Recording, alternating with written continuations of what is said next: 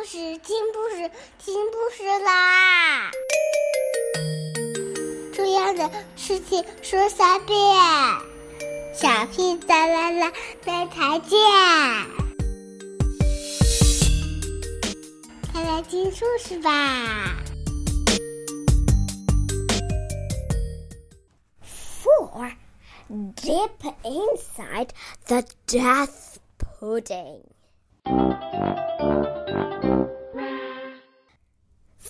Christmas was not happy. The Turton Monkey elves had released him, but only so they could strap him to the big operating table in the laboratory. You Unable to move. Father Christmas anxiously glanced round the room. The circular walls were lined with row upon row of cages of all sizes. Almost everyone was a cupid. There were monkeys and mice, rabbits and raven tigers, terrapins and teasworts. Teasworts come from another solar system. They have six legs, are very pretty, and like eating chocolate biscuits.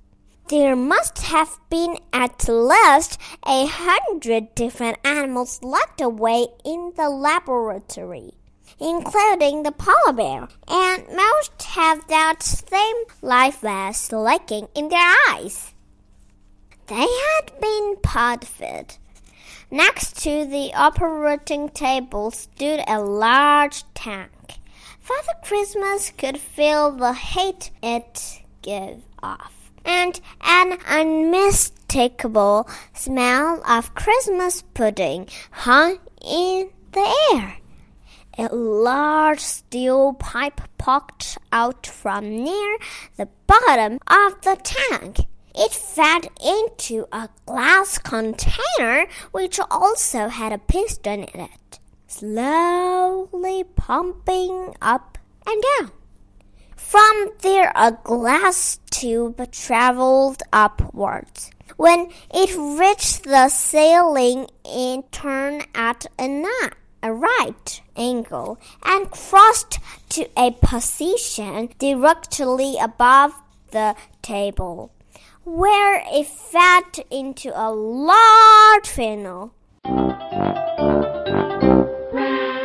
The funeral ended in a short section of floppy red rubber tubing. Father Christmas had a very uneasy feeling in the pit of his stomach a warning siren went off and the elves hurried to the sides of the room, standing to attention as Bad Christmas made a triumphant entrance.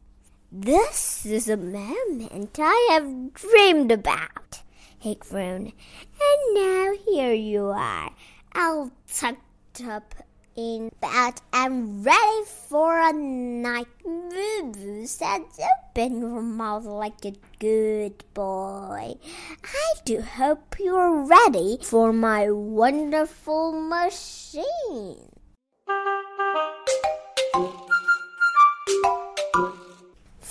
Christmas watched with alarm as the monstrous engine above his head began to move slowly towards him. What is this infernal machine?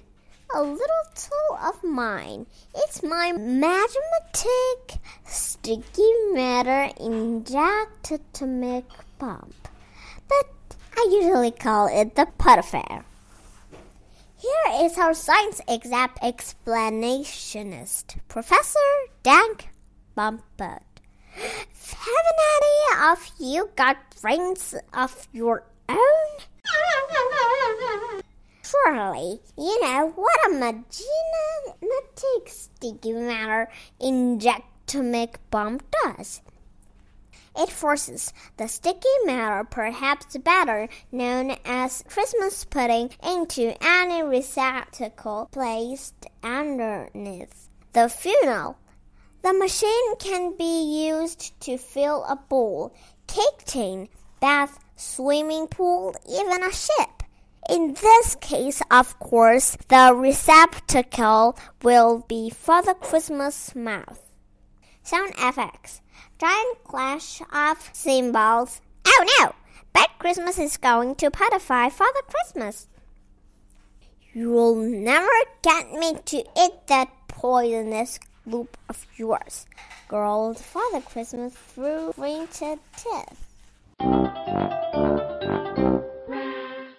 Oh, good. Look, Boo Boo, he's going to strangle. Just what I wanted. Now I shall have to force it down you. Switch on the port affair. Steam haste.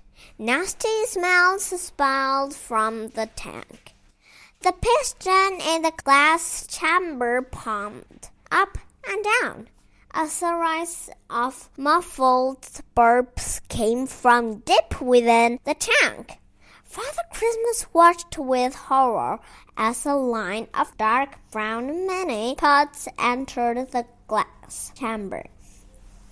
Centimeter by centimeter, the pudding made their way upwards until they dropped one by into the funnel. The rubber tubing bulged as the puddings edged closer and closer to Father Christmas Mouse.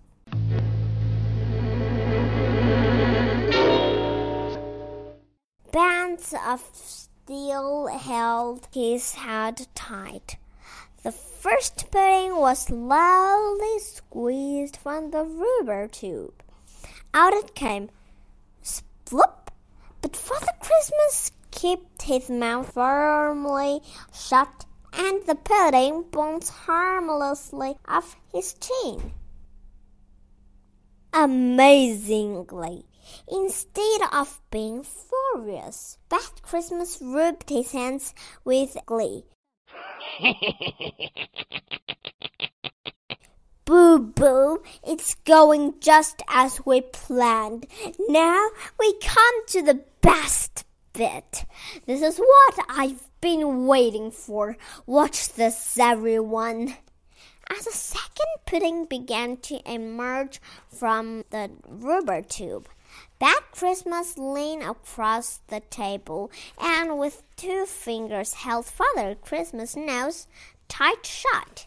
The poor man struggled to breathe, and at last he had to open his mouth. Just as the next pudding tumbled out and slop, it vanished down his throat.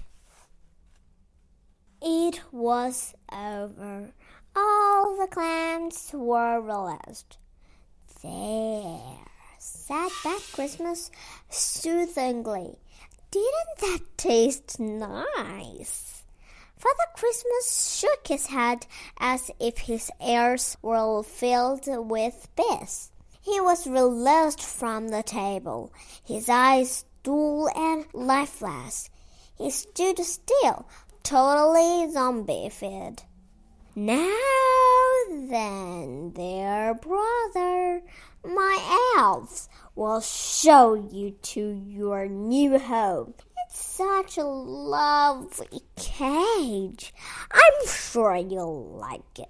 You will remain here you until Christmas Eve, and then you are going to take your sleigh loaded down with my chocolate covered puddings, and you are going to give one to every child in the lounge. Oh, I can't wait. Oh no, Bad Christmas is sta- setting up his brother as a master criminal.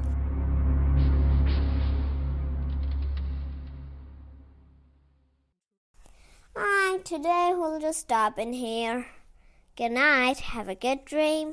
Do you know what will happen next? Next, I wish Father Christmas will be okay. Bye.